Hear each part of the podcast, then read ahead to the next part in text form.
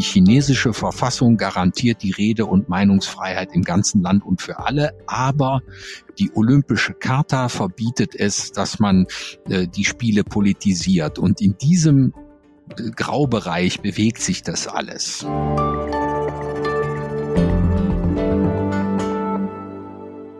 Herzlich willkommen zu einer neuen Podcast-Folge von Hinter der Geschichte, liebe Hörerinnen und Hörer.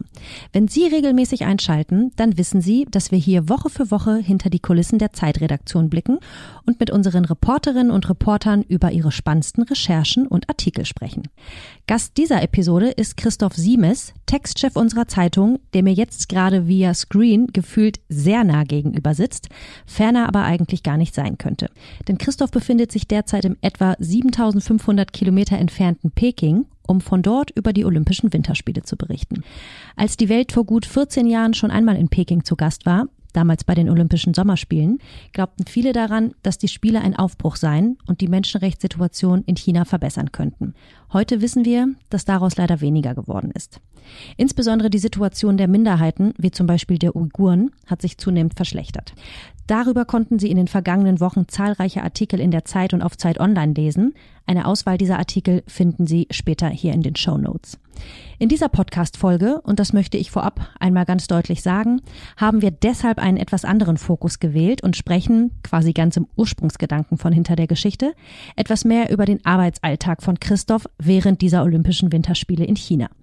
Ich freue mich daher auf viele neue, spannende, aber sicherlich auch einige kritische Einblicke und begrüße nun ganz herzlich unseren heutigen Gast Christoph Siemes. Hallo Christoph. Hm, hallo Katrin. Christoph, lasst uns doch mal ganz kurz mit einer äh, kleinen Bestandsaufnahme starten. Und zwar sag uns doch mal, wo wir dich gerade erwischen und vielleicht auch, ja, zu welcher Tageszeit wir dich gerade erwischen. Also hier ist es jetzt Viertel nach acht am Abend und ich sitze in der Lobby des Hotels Beijing Fujian das, äh, ich weiß ehrlich gesagt gar nicht so ganz genau, wo es in Peking liegt. Es liegt in der Nähe des Olympiaparks, also so anderthalb, zwei Kilometer entfernt.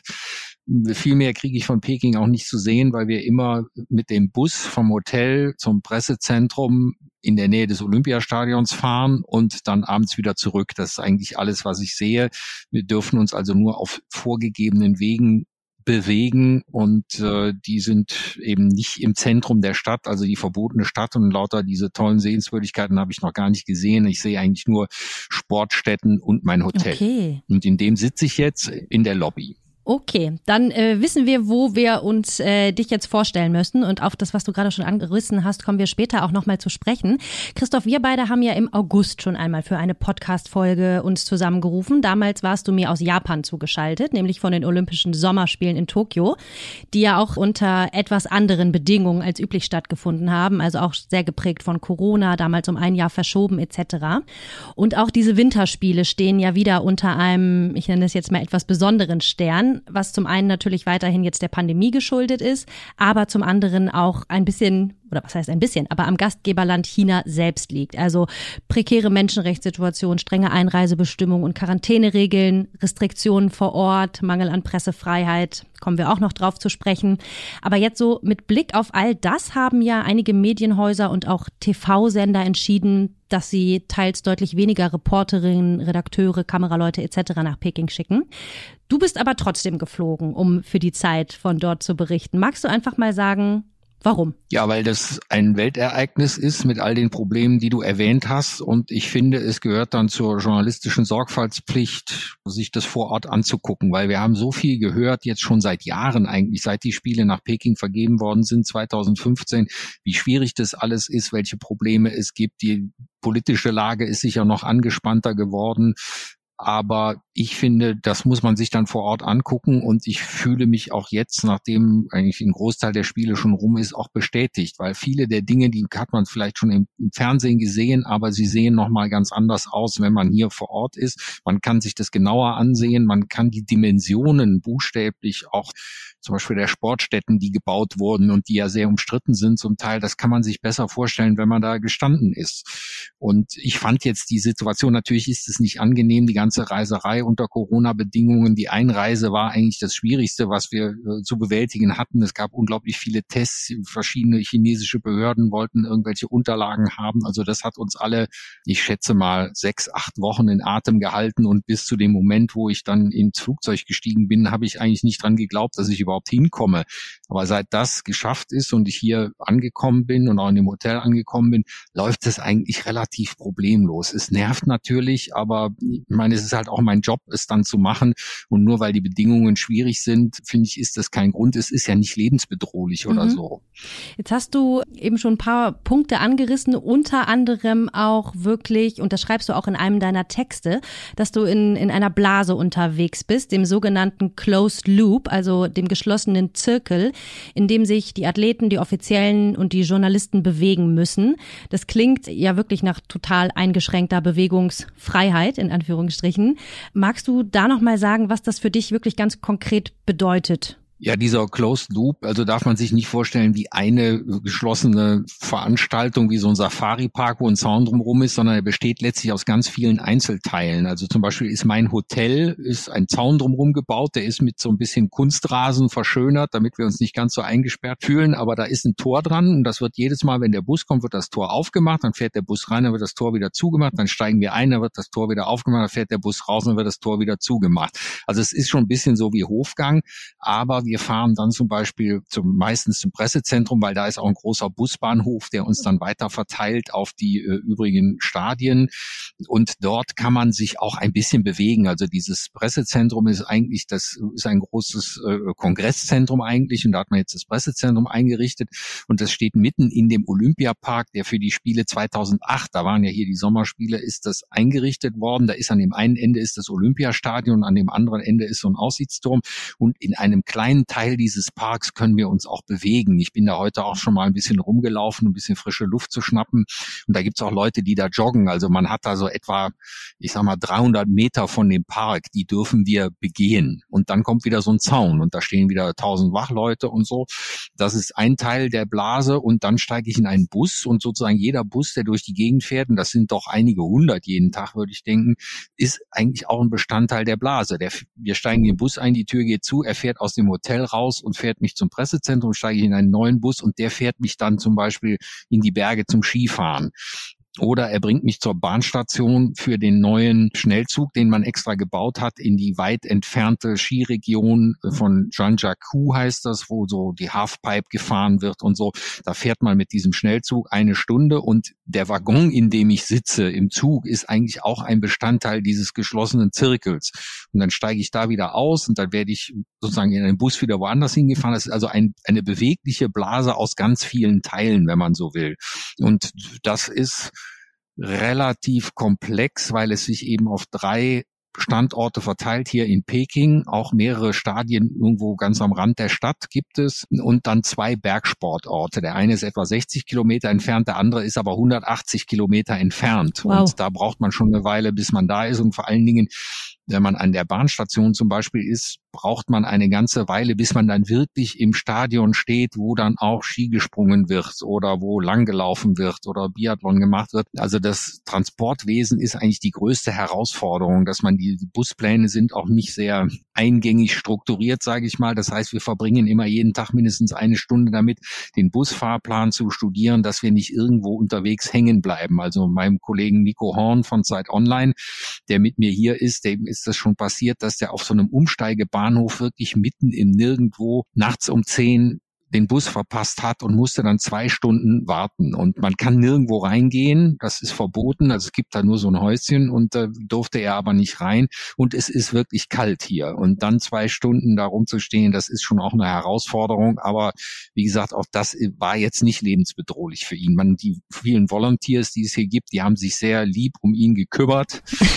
Man ist manchmal so ein bisschen lost in translation natürlich, aber alle geben sich viel Mühe und wir sind eigentlich alle noch ganz gut davon gekommen gekommen bislang. Okay, das ist gut zu hören auf jeden Fall. Klingt aber wirklich auch nach einem großen organisatorischen Aufwand und wirklich viel Zeit, die du dafür das Pendeln verwendest. Fährst du trotzdem ganz aktiv jeden Tag auch zwischen den Städten hin und her oder verzichtest du teilweise sogar auf den Besuch vor Ort und verfolgst die einzelnen Wettkämpfe via Screen? Nein, wir machen uns einen, Plan und überlegen dann, wer kann wohin fahren und lohnt sich das? Also man, man überlegt ja, was kann bei dem Ereignis passieren? Sind da zum Beispiel deutsche Sportlerinnen oder Sportler am Start, die uns sehr interessieren? Ist da irgendeine sonstige interessante Geschichte oder ist das einfach nur ein sportlicher Wettkampf und da wir ja letztlich keine Ergebnisberichterstattung machen, das kann man ja alles im Fernsehen sehen, ist es dann vielleicht nicht so wichtig, da hinzufahren. Ich habe zum Beispiel vor wenigen Tagen bin ich einmal in diesem weit entfernten Bergresort da gewesen und da war ich für eine Stunde Sport zum Gucken, war ich sieben Stunden unterwegs. Da überlegt man natürlich schon, ob das äh, eine sinnvolle Investition gewesen ist. Ich wollte es auch mal sehen, weil das schon eine große Anlage ist und weil das auch ein Skigebiet ist, was in Zukunft eben von der Pekinger Bevölkerung genutzt werden soll. Und das wollte ich schon mal sehen, aber letztlich hat sich das für den Wettkampf nicht gelohnt, dahin zu fahren. Das muss man schon sagen. Aber so macht man jeden Tag eigentlich eine Abwägung. Manches verändert sich ja auch. Ich wäre zum Beispiel normalerweise nicht zum Kürlauf der Damen im Eiskunstlauf gegangen, aber das muss ich natürlich jetzt, weil alle Welt ja über diesen Dopingfall dieser russischen Läuferin redet und das ist jetzt morgen Abend, geht der Wettkampf zu Ende und da werde ich dann da nochmal hingehen, aber das ist hier in Peking, also das ist kein fahrerisches Problem, das ist eher ein sozusagen von der Geschichte her ein Problem, weil das nicht so einfach ist, da wirklich hinterzuschauen, was da passiert ist. Mhm. Das heißt, es ist eigentlich eine Mischung zwischen, du hast dir im Vorfeld überlegt, was du sehen willst, wen du treffen willst, aber du wägst auch dann vor Ort ab, beziehungsweise entscheidest auch spontan, was sich gerade so ergibt, richtig? Ja, manchmal ist es auch so, dass das Wetter darüber entscheidet, was äh, passiert. Zum Beispiel am ersten Sonntag der Spiele war ich sehr gespannt auf die Abfahrt der Herren. Das ist so ein bisschen wie der 100-Meter-Lauf bei den Sommerspielen. Das ist so ein Zentralereignis, wo die starken Jungs da den Berg runterbrettern. Bin ich hingefahren, sehr kompliziert, vier Stunden Anfahrt und dann ist es ausgefallen, weil es zu windig war. Und dann bin ich praktisch völlig unverrichteter Dinge nach Hause gefahren und dann haben sie es einfach einen Tag verschoben und dann am nächsten Tag sich schon wieder in den Bus zu setzen. Außerdem musste ich dann irgendwas für die Zeitung auch schreiben. Äh, dann habe ich lieber vorgezogen, hier in Peking mir noch was anzugucken, damit ich überhaupt was im Blog hatte, weil es hätte ja auch wieder passieren können. Ich fahre da hoch und der Wind weht immer noch. Ja, und die Veranstalter machen das so. Sie versuchen uns schon vorzuwarnen, aber genauso stehen sie natürlich unter Druck, die Wettbewerbe durchzuziehen. Es hat auch schon Olympische Spiele und, und Weltmeisterschaften gegeben, wo so eine Abfahrt fünf Tage hintereinander immer weiter verschoben wurde, weil das Wetter so schlecht ist. Das ist jetzt hier nicht passiert, aber ich habe die Abfahrt einfach verpasst. Das ist schade. Das hast du es dir, hast du es dir später im Fernsehen anschauen können? ja, am Ende muss man sagen, gerade bei so einem Abfahrtsrennen, die Strecke ist ja doch sehr lang und die fahren ganz oben am Berg irgendwo los. Man kann es sowieso nicht sehen. Und hier war es jetzt auch noch besonders, dass der Zielschuss, also das, was man davon sehen konnte, wenn man unten im Ziel gestanden hat, waren vielleicht, also wenn es hochkommt, 100 Meter. Ja, und das heißt, ich habe auch die ganze Zeit eigentlich Fernsehen geguckt auf dem großen Bildschirm im Stadion oder in der Zielarena da. Und dann irgendwann kommt da einer um die Ecke gebogen und dann ist auch schon vorbei. Und da geht es dann mehr darum, dass man hinterher an die Sportler rankommt, mit denen sprechen kann und so eine Einschätzung dafür bekommt und einfach ein, so ein Gefühl dafür, wie das eigentlich bei so einem Wettkampf ist, weil das ist nochmal meine starke Erfahrung jetzt auch wieder bei diesen Spielen. Man nimmt es ganz anders wahr, als es zu Hause wahrgenommen. Letztlich kriege ich weniger mit als manche Kollegen zu Hause. Also ich telefoniere ja immer mit meinen Redakteuren, die mich betreuen sozusagen. Und die sagen, dann hast du das gesehen, hast du das gesehen. Nee, da habe ich natürlich nicht gesehen, weil ich immer dann eigentlich woanders war. Und wenn man dann vor Ort ist, konzentriert man sich natürlich nur auf das eine Ereignis, während die zu Hause sitzen können und bei ARD und ZDF sehen, wie die hin und her schalten. Und da sind halt 15 Kollegen von den Sendern vor Ort und dann machen die einen Knopfdruck und dann sind die woanders und ich stehe halt immer vor Ort. Aber dafür habe ich dieses eine Ereignis, wo ich dann bin, hoffentlich ein bisschen äh, noch tiefer durchdrungen als vielleicht andere. Absolut. Und kriegst einfach auch links und rechts nochmal was mit, was dann vielleicht auch ja nochmal eine kleine Geschichte oder einen kleinen Schwenker oder so ergibt. Ne? Mm, Ähm, jetzt hast du den Kontakt zu den Sportlerinnen und Sportlern eben schon angesprochen. Ich habe mich nämlich gefragt, wie nah erlebst du die denn eigentlich bei diesen Spielen? Also wie nah kommst du an die ran? Weil ich mir natürlich auch vorstellen kann, dass sich die Athleten auch aus Angst vor Ansteckung auch nochmal ganz besonders schützen und verhalten. Ist das richtig? Ja, das ist richtig, aber letztlich kann man es sehr konkret beantworten. Man kommt den Sportlern ziemlich genau auf zwei Meter nahe. Also es gibt in dieser sogenannten Mixed Zone, also immer in, im Zielbereich oder in den Katakomben der Stadien ist so eine Mixed Zone eingerichtet, wo sich eben Journalisten und Sportler treffen können. Und die ist jetzt einfach so gebaut, dass mit so Absperrgittern, da gibt es so einen neutralen Korridor, sage ich mal, der ist genau zwei Meter breit. Und auf der einen Seite stehen die Sportler und auf der anderen Seite stehen wir Journalisten. An manchen Orten ist dann das, sind wie so Pferdeboxen eingerichtet, dass auch nicht die Journalisten zu dicht aufeinander stehen, aber das hat noch nie funktioniert, weil wir alle wollen das Gleiche und wenn jetzt irgendein Superstar, wenn Michaela Schiffrin, die amerikanische Skifahrerin, irgendwo ihr Herz ausschüttet, weil sie zweimal ausgeschieden ist, dann stehen da 50 Journalisten und da kann man nicht 50 Pferdeboxen machen, sondern da knubbeln sich alle auf einem Haufen. Manchmal denkt man dann, oh Mann, was ist eigentlich mit Corona? Aber im Moment sind die Zahlen hier auch innerhalb dieser Blase sind so niedrig, dass man da eigentlich, ich glaube, im Moment gibt es keinen Ort, der sicherer vor Corona ist als diesen hier in Peking in dem Closed Loop. Das muss man schon sagen. Und ihr, genau, ihr testet euch wahrscheinlich alle regelmäßig täglich, mehrmals täglich. Äh, ich weiß nicht, wie der Tonus ist. Ja, jeden, jeden Tag. Also man muss jeden Tag und das wird auch sehr genau nachgehalten. Und da gibt's hier im Hotel, haben sie im Ballsaal eine Teststation eingerichtet und da geht man dann jeden Morgen vom Frühstück hin und hofft, dass man nie wieder was davon hört. Also man wird nur benachrichtigt, wenn der Test positiv sein sollte. Aber das hat es bisher jetzt, soweit ich weiß, auch bei Kollegen und so so gut wie gar nicht gegeben hier. Es gab am, also es gibt immer Fälle bei der Einreise, werden also auch all die Sportler, die in Quarantäne gekommen sind, die haben sich nicht hier angesteckt, sondern die kamen im Grunde schon mit einem positiven Befund aus Deutschland oder wo immer her hier rein. Und dann wurden die halt für 18 Tage, je nachdem wie der Fall gelagert war, wurden die halt dann in ein Isolationszimmer oder in so ein Quarantänehotel gesperrt. Und das ist aber äh, sonst eigentlich vergleichsweise wenig passiert. Natürlich sind die einzelnen Fälle spektakulär. Es gibt ja diesen nordischen Kombinierer Terence Weber, den Deutschen, der wird jetzt gar nicht mehr starten können. Ja, der hat hier wirklich 14 Tage im Hotel gesessen, der arme Kerl. Aber es sind wenige. Es sind wirklich vergleichsweise wenige. Aber daran anknüpfen vielleicht, wie nimmst du denn so die Stimmung innerhalb des Athletenkreises wahr? Also können die die Spiele relativ entspannt, sag ich mal, trotz allem äh, durchführen oder, oder merkst du da schon Unterschiede zu vorherigen ähm, Olympischen Winterspielen oder auch Sommerspielen? Ja, natürlich sind alle angespannt. Es gibt, das nimmt jetzt ein bisschen ab, weil es ja auch dem Ende zugeht, aber alle hatten Angst, sich anzustecken. Das ist die größte Sorge. Also einmal überhaupt herzukommen und wenn man hier ist, dass man sich hier doch noch ansteckt. Das war die große Sorge. Das ist jetzt weniger. Ansonsten ist die Stimmung, finde ich, eigentlich überraschend gut. Es hängt wie immer bei Sportlern natürlich sehr davon ab, wie die, wie die abschneiden. Ja, wir hatten gestern Abend, äh, habe ich länger, da war das Kurzprogramm bei den Eiskunstläuferinnen. Also das war die Veranstaltung, wo diese Frau Valieva aus Russland das erste Mal aufgetreten ist, wieder nach diesem Bekanntwerden des Dopingfalls. Da haben wir mit der deutschen Eisläuferin äh, Nicole Schott gesprochen und die sagte, dass es ihr hier letztlich viel besser gefällt als vor vier Jahren in Südkorea, wo man sich ja völlig frei bewegen konnte. Da gab es ja noch gar kein Corona. Und sie sagte, äh, das olympische Dorf sei sehr schön, das ist ziemlich groß, da kann man sich frei drin bewegen, die können auch joggen gehen, die haben einen Tischtennisraum, die können Videos gucken, sie kann da andere Athleten treffen aus anderen Ländern, was für die SportlerInnen ja doch ein, ein essentieller Bestandteil von Olympia ist. Den, das können die alles machen und insofern sagte sie, ich finde es hier eigentlich super. So, also man kann es sich natürlich immer schöner vorstellen, aber äh, durch die Bank sind die eigentlich positiv überrascht. Ich glaube, dass sich jetzt langsam das Gefühl einstellt, dass man vorher es schlimmer erwartet hat, als es dann wirklich gekommen ist. Und das ist sicher, muss man auch sagen, ein Verdienst der chinesischen Organisatoren, die, die zwar sehr strikte Regeln haben, aber die sind klar kommuniziert worden, finde ich, über einen sehr langen Zeitraum schon hinweg.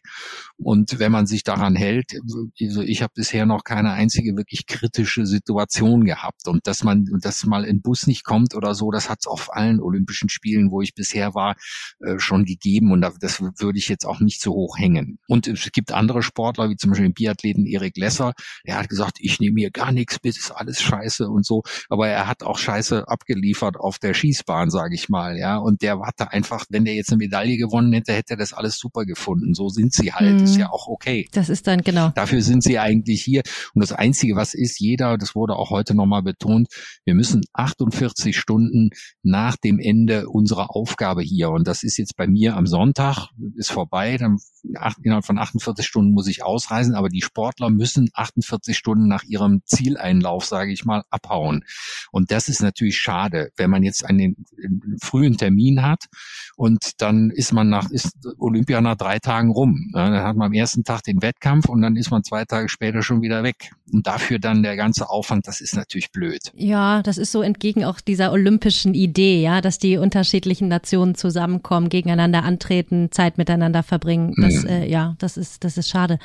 Christoph, du hast jetzt gerade tatsächlich ein äh, Stichwort geliefert, bei dem ich mich gefragt habe, wie es eigentlich um deine freie Berichterstattung auch steht, weil du eben von kritischen Situationen sprachst. Also kannst du völlig frei berichten? Musst du Angst haben vor Kontrollen? Dann denke ich auch zum Beispiel aber auch an den freien Zugang zum Internet. Also magst du da so ein bisschen auch was, was zu erzählen? Also in dem Sinne kritische Situationen habe ich nicht erlebt. Ich habe mich aber auch nicht hineinbegeben, jetzt nicht aus Vorsicht, aber ich hatte jetzt auch nicht die Aufgabe, Regimekritiker in China zu interviewen. Da kommen wir sowieso nicht dran. Also das muss man auch sagen, die kritischen Situationen ergeben sich gar nicht, weil wir ja quasi weggeschlossen sind unter unseresgleichen. Also in dieser Bubble, in dieser Blase oder in diesem Loop bewegen sich etwa 70.000 Leute. Ja, das sind die Athleten, das sind die Funktionäre, das sind wir Journalisten, das sind aber auch die ganzen Volunteers hier und die Taxifahrer und alle sind Bestandteil dieser Blase. Und da sind aber jetzt keine chinesischen Systemkritiker dabei. Das muss man auch ganz klar sagen. Und ich könnte versuchen, die anzurufen, wenn ich denn wüsste, wo sie wären und so. Also das könnte man schon machen. Und der Fall, den du äh, eben erwähnt hast, dieses holländischen Journalisten, der bei einer Aufnahme, wo er dann vielleicht irgendwas Kritisches gesagt hat oder an der falschen Stelle gestanden ist, da kam ein Sicherheitsmann und hat ihn beiseite gedrängt. Man muss aber auch sagen, das hat er dann getwittert und dann sah man irgendwie, wie der Mann ihn wegdrängt. Da muss man sagen, drei Minuten später hat er sich mit seiner Kamera einen Meter weiter hingestellt und da hat niemand was gemacht. Und das haben die Holländer dann aber wahrscheinlich auch nicht mehr so ausführlich berichtet. Es war halt ein guter Scoop. Und ich ich kann mich nur an einen weiteren Fall, der wurde heute Morgen auf der großen Pressekonferenz des IOC berichtet. Da hat eine Kollegin gefragt, dass offenbar sie hat versucht mit einem Sportler aus Hongkong, die treten hier unter eigener Flagge an, also die sind für Olympia nach wie vor ein eigenes Land, wenn man so will. Und da hat sie mit einem Sportler aus Hongkong gesprochen und da ist dann auch ein Sicherheitsmann dagegen gegangen. Und dann wurde der Chef hier des lokalen Organisationskomitees gefragt, sie hätten doch garantiert, dass man sich mit jedem unterhalten kann. Warum denn da das verhindert worden sei? Und was die dann immer mal sagen, ja, ich kenne die Details dieses Falles nicht, ich werde mich darum kümmern. Die chinesische Verfassung garantiert die Rede- und Meinungsfreiheit im ganzen Land und für alle, aber die olympische Charta verbietet es, dass man äh, die Spiele politisiert. Und in diesem äh, Graubereich bewegt sich das alles. Ja, und da ist aber jetzt bisher äh, sind das wirklich zwei Einzelfälle und mehr ist da, was das angeht, nicht passiert. Aber wie gesagt, wir haben auch wenig Gelegenheit dazu. Ich kann mich erinnern, vor 14 Jahren war ich ja auch hier.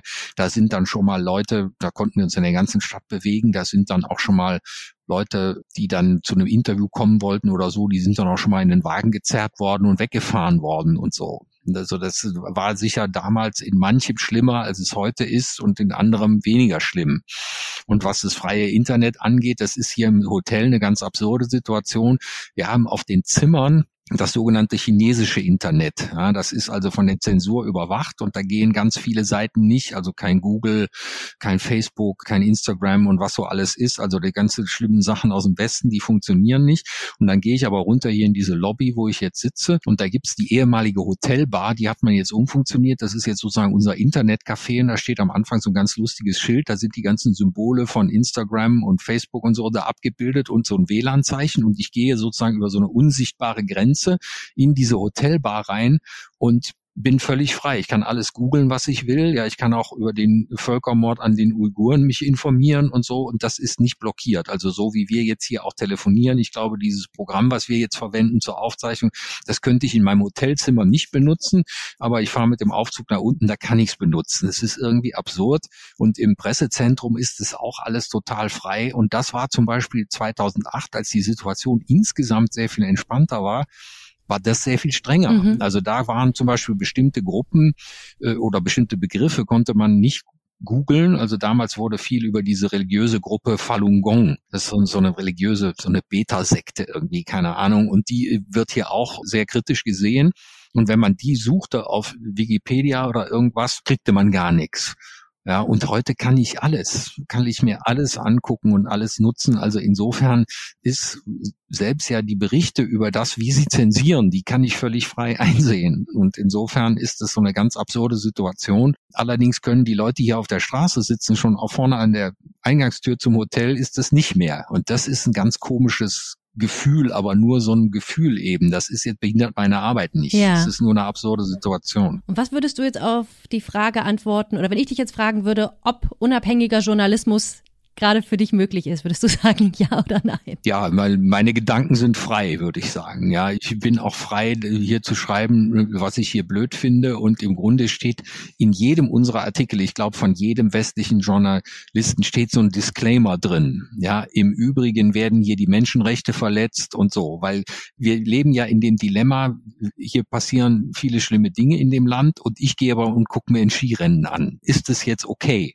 Also setzt man immer wie so eine Fuß Fußnote oder so ein Sternchen da drunten. Im Übrigen weisen wir darauf hin, dass in China politisch viele Dinge nicht in Ordnung sind. Das ist aber irgendwie ist man es auch dann mal leid. Also man muss die Sachen schon auch trennen und sagen, ja, das ist ein Skirennen, sonst hätten wir hier nicht hinfahren dürfen. Das äh, sicher war es ein Fehler, dass das IOC die Spiele hierhin vergeben hat. Das würde ich auch sagen. Das haben wir auch oft geschrieben.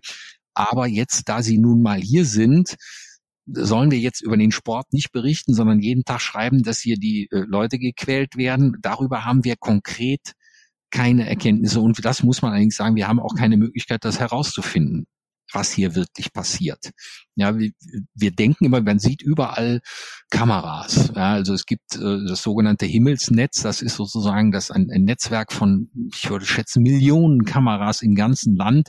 Eigentlich eine Totalüberwachung, die mit einer sehr guten Gesichtserkennung ausgestattet ist. Also die könnten eigentlich zu jeder Zeit wissen, wo ich bin, wer ich bin, was ich gerade mache und so. Und auf der anderen Seite mache ich mir da auch keine Gedanken drüber, weil ob jetzt irgendwo jemand sitzt, der sich diese Bilder anguckt, keine Ahnung, dass ich jetzt hier sitze, dass wir jetzt hier reden, ob da der Ton abgehört wird, ich weiß es nicht. Bisher haben sie mich in Ruhe gelassen. Mhm. So. Und irgendwie, ich meine, wir haben alle das Privileg, dass wir äh, nächste Woche ins Flugzeug steigen und wieder nach Hause fliegen und ich muss hier nicht leben, insofern habe ich leicht reden. Aber äh, jetzt für meine konkrete Arbeit als Sportreporter bei den Olympischen Spielen ist es, die ist nicht beeinträchtigt und ich kann auch die Athleten alles fragen, wie sie das hier finden und ob sie nicht finden, dass äh, China äh, sich politisch verändern oder öffnen sollte und so. Und manche bejahen das, andere wollen da gar nicht drüber reden. Es ist ja vorher, sind die Athleten sogar von ihren Athletenvertretern davor gewarnt worden, sich politisch zu äußern, kämen, bekämen sie Ärger. Das hat dann auch keiner gemacht. Es hat einen ukrainischen Skeletonfahrer gegeben, der hat so ein Schild hochgehalten, da stand drauf No War in Ukraine.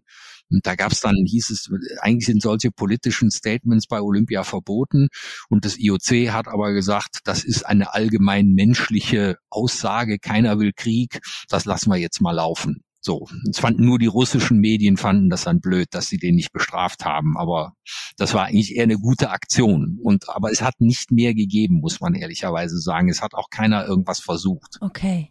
Jetzt hast du gerade äh, kurz gesagt, du wirst nächste Woche wieder ins Flugzeug steigen. Wer ja aber vor Ort ist, das ist zum Beispiel deine Kollegin und unsere Zeitkorrespondentin äh, Shifan Yang, die ja äh, eben in, in China lebt. Bist du mit der eigentlich eng im Austausch jetzt so während der Olympischen Spiele? Arbeitet ihr? Ja, wir waren am Anfang Anfang mehr, jetzt in den letzten Tagen nicht mehr. Wir haben also, äh, es ist ja so, wir können es auch nicht treffen. Ja, sie lebt außerhalb der Blase, ich lebe innerhalb der Blase. Wir waren absurderweise beide bei der Eröffnungsfeier, aber an entgegengesetzten Enden des Stadions und wir konnten uns nicht nahe kommen. Wahrscheinlich, wenn wir uns verabredet hätten, hätten wir an so einem Zaun oder an so einem Korridor irgendwie stehen können und hätten uns aus der Ferne zuwinken können.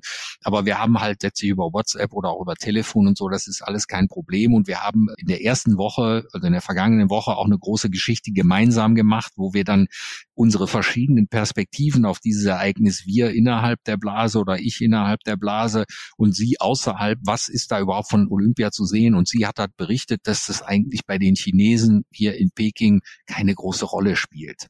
Ja, weil das eben so abgeschottet ist, kriegen die da auch nicht viel von mit. Und sie waren, es gibt da auch so Public Viewing Areas, wo sie gewesen ist. Da war eigentlich nichts los. Ja, ich meine, ist auch klar, draußen ist hier schweinekalt, da will auch keiner draußen sitzen und Fernsehen gucken, aber selbst in den Bars und so, wo Sport gezeigt wird, war nicht viel los. Das steht in krassen Gegensatz zu dem, was das IOC darüber erzählt und auch die lokalen Veranstalter. Da ist angeblich alles super, alle gucken jetzt nur noch auf Social Media Olympia. Es war jetzt heute Morgen wieder davon die Rede, dass es zweieinhalb Milliarden Interaktionen auf Social Media irgendwie mit Olympia gegeben hätte.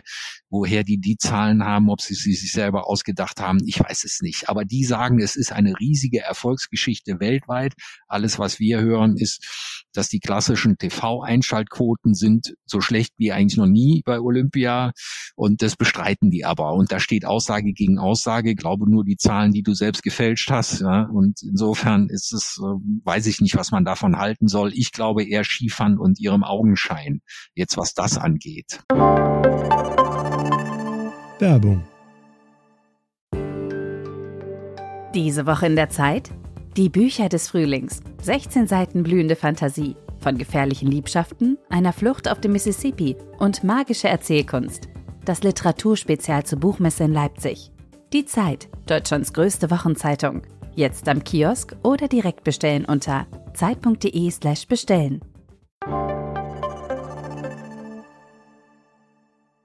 Mhm. Jetzt hast du Anfang Februar mal in einem deiner Kommentare geschrieben, folgenden Satz, den ich irgendwie sehr passend fand. Und zwar steht da, diese olympischen Wettkämpfe sind nur mit der Faust in der Tasche zu genießen und doch bleibt ein Reiz. Jetzt haben wir Christoph ja über diese äh, Faust, sage ich mal, schon sehr viel gesprochen. Aber was ist für dich der Reiz dieser Spiele? Na, ich finde immer, äh, Wintersport ist ja jetzt in Hamburg, wo ich lebe, äh, nicht die erste Option. Da gibt's nicht so viel. Es gibt, glaube ich, auch keinen Hamburger Sportler, der hier am Start ist. Und diese Wintersportarten in Aktion zu sehen und in echt zu sehen. Wir gucken die ja immer nur im Fernsehen, aber mal an so einer Bobbahn zu stehen, wenn der Bob vorbeikommt, ja, das ist für jemanden, der sich für Sport interessiert, ist es einfach ein tolles Erlebnis, weil das natürlich ist diese Bahn ein Wahnsinn, ist wahnsinnig teuer und so. Aber in dem Moment, wo der Bob da vorbeikommt, muss man sagen, das ist einfach toll und ich bewundere die Leute, die das machen. Und das gilt ja für ganz viele Sportarten. Es gibt jetzt äh, hier eine der, der spektakulärsten Sportarten, finde ich, ist dieses sogenannte Big Air, wo man von so einer fast Skisprungschanzen großen Schanze runterspringt, aber dann in der Luft solche Tricks vollführt, Saltos, Schrauben, Drehungen und so weiter. Mit dem Snowboard oder auf Skiern gibt's beides. Und äh, diese Schanze steht auf dem Gelände eines ehemaligen Stahlwerks. Also muss man sich so vorstellen wie Zeche Zollverein in Essen und da hat man jetzt so ein Sportgerät reingebaut und da fliegen die jetzt durch die Luft und machen die dollsten Dinger. Und da ist eine super Stimmung. Da waren auch ein paar Zuschauer zugelassen. Und äh, das ist einfach ein spektakuläres Sportereignis. Und ich kann mich dafür begeistern. Ich verlange nicht von jedem, dass er das auch tun soll, aber das finde ich hat was nach wie vor so einer, äh, äh, es, natürlich hat es auch was Zirzensisches. Nicht? Es ist bisschen, man geht in so einen Zirkus und die machen tolle Sachen. Und letztlich sportliche Wettkämpfe sind äh, spannend und dafür geht man dahin, weil man auch da nicht weiß, wie es ausgeht. Und das gucke ich mir gerne an. Und man muss auch sagen, äh, nachdem es hier geschneit hat am vergangenen Wochenende, ist es oben in den Bergregionen auch deutlich schöner geworden. Also die, das war ja ein Riesenproblem, dass die, wo die alpinen Skipisten sind, fällt eigentlich normalerweise überhaupt kein Schnee. Das ist so eine Hochwüste. Es ist sehr kalt, aber es fällt kein auch Schnee. Absurd also eigentlich, ne? Also wirklich. Ja, ja. Mhm. das war eine der großen Absurditäten. Jetzt, dann haben sie eine Kunstschneepiste angelegt, sehr zum Wohlgefallen der ganzen Athleten. Die finden Kunstschnee immer besser, weil der Kunstschnee letztlich gerechter ist. Der hält besser, da wird die Piste nicht weich, den kann man genau kontrollieren und so. Das finden die alle super. Chancengleichheit, Fairness und so weiter spielt dann da rein. Dann hat's geschneit und jetzt muss man sagen, sehen die Berge wirklich schön aus. Also es war genug, dass da so ein weißer Zucker drüber ist und das sieht, äh, sind tolle Berge und die sehen jetzt auf einmal ganz schön aus. Die, also die Chinesen haben auch wahnsinnig Glück. Ich habe jetzt in meinem neuen Artikel, der jetzt diese Woche erscheint, geschrieben, dass sie vielleicht da auch am Wetter gedreht haben, denn die Chinesen sind so verrückt, die haben schon damals 2008, weiß ich noch, das war ja im Sommer und da gab es immer Sorge, dass es regnet. Und dass dann irgendwie das 100 Meter Finale oder am schlimmsten war es bei der Eröffnungsfeier, dass die Eröffnungsfeier verregnet ist. Und es gibt eine Technik, wo man in die Silberjodid einbringt. Und dann wird mit einer Rakete die Wolke beschossen und dann regnet die ab. Und zwar an der Stelle, wo man es gerne hätte. Und dann haben sie vor der Eröffnungsfeier mit über 1000 tausend Raketen in die Wolken geschossen mit dem Ergebnis, dass es nicht geregnet hat. Und ich habe vermutet, sie haben jetzt irgendwas erfunden, damit es auch mal schneit, damit die wissen, okay, China kann auch Winter. Und es sieht jetzt wirklich toll aus. Aber es ist für manche Sportarten, muss man sagen, ist es schon fast zu kalt. Also es gab jetzt schon mehrere Vorfälle gegeben, gerade oben in den höheren Bergen, wo die, gerade die Langläufer und so, die sind in der Kälte kollabiert, muss man sagen. Ich war an einem Tag morgens oben, strahlender Sonnenschein, wirklich wunderschön, aber minus 25 Grad. Wahnsinn, ja. Und das ist, wenn man da eine halbe Stunde steht, dann möchte man schnell nach drinnen. Ja, ja, auch für die Lunge und so. Ich stelle mir das schon auch sehr äh, unangenehm vor. Sag mal, gibt es eigentlich bei diesen Spielen noch so richtige Stars, sage ich mal? Also ich äh, habe früher auch viele Olympische Spiele geguckt und ich erinnere mich noch so an Ola Einer Björndalen oder an den sogenannten Hackelschorsch. Gibt's das noch oder entfernt sich der Sport auch von diesem Personenkult so ein bisschen, weil es vielleicht auch gar nicht mehr zeitgemäß ist? Den Hackelschorsch gibt's immer noch. Der saß mit uns im Flugzeug auf dem Hinweg und der war jetzt oben an der ganzen Zeit an der Rodelbahn und hat immer noch an den deutschen Schlitten rumgeschraubt, die ja hier so erfolgreich sind wie nie zuvor. Ich glaube, es sind auf der Rodelbahn acht Goldmedaillen vergeben worden und sieben davon nach Deutschland. Ja, und es ist noch nicht vorbei. Mhm. Also der Hackelschorsch ist immer noch ein Star, muss man sagen. Ansonsten ist es mit den neuen Stars gerade im deutschen Team eher schwierig, muss ich schon sagen. Also es gibt diesen, der größte Star ist wahrscheinlich der Bobfahrer Francesco Friedrich, weil der schon so lange unbesiegt ist und auch weiterhin hier, einmal hat er jetzt schon gewonnen, aber der ist der hat kein Charisma so, der ist jetzt nicht so ein Typ, wo man sagt, Mensch, der ist super. Das ist halt so ein Tüftler, der in seiner Garage an seinem Auto rumschraubt, sag ich mal. Ja.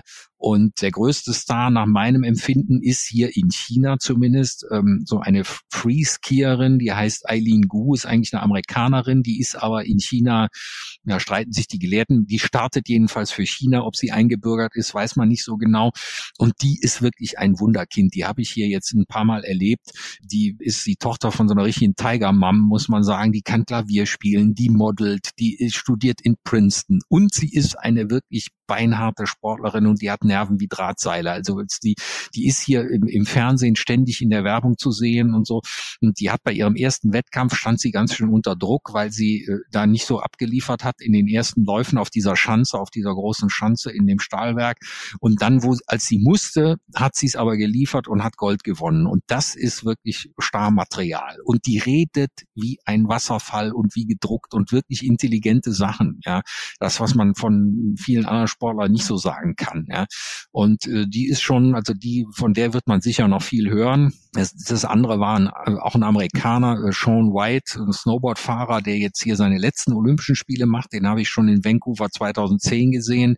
Der hat jetzt aufgehört und der war damals so ein ganz freakiger Typ und jetzt ist er so ein Elder Statesman geworden und das ist auch toll zu sehen. Man muss sagen, dass die Amerikaner insgesamt, äh, die haben einfach ein anderes Auftreten. Die platzen vor Selbstbewusstsein.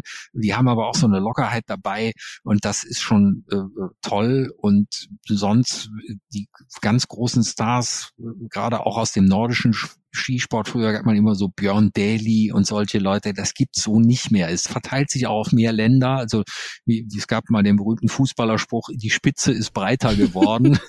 und das gilt hier eben auch äh, für die Skisportarten.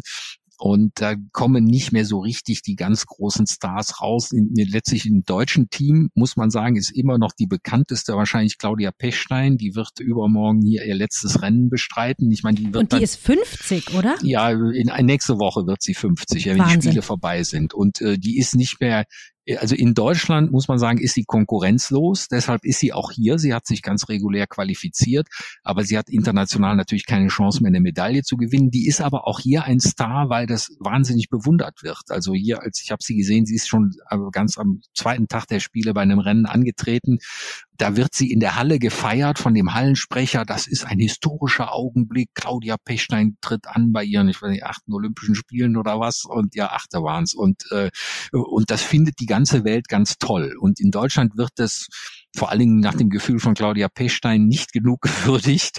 Und es, ich finde auch ein bisschen stimmt es. Also andere Nationen tun sich da leichter, auch ihre Stars, so sie welche haben, einfach vorbehaltlos gut zu finden. Aber das ist ein weites Feld. Also ist, und äh, sonst, wenn man hier guckt, wer hat jetzt die meisten Medaillen gewonnen, ist irgendein französischer Biathlet und so, aber den kennt jetzt ehrlich gesagt auch keiner so wirklich. Also der, die globalen Sportstars kommen letztlich auch nicht so sehr bei Olympia raus, die werden irgendwo anders gemacht. Also selbst wenn ich an die Sommersportarten denke, nachdem Usain Bolt, der Sprinter, zurückgetreten ist, wer fällt einem jetzt ein als ein herausragender äh, olympischer Sommersportler? Da fallen einem die Tennisspieler ein, die haben aber ihren Ruhm, äh, also Djokovic oder so, die, die haben den woanders erworben, nicht bei Olympia, sondern die wollen jetzt auch noch Olympia mitnehmen und Olympia ist dankbar, dass die kommen. Und das ist beim Wintersport im Prinzip anders. Da gibt's diese globalen Stars eigentlich ganz hm. wenig. Okay, spannend.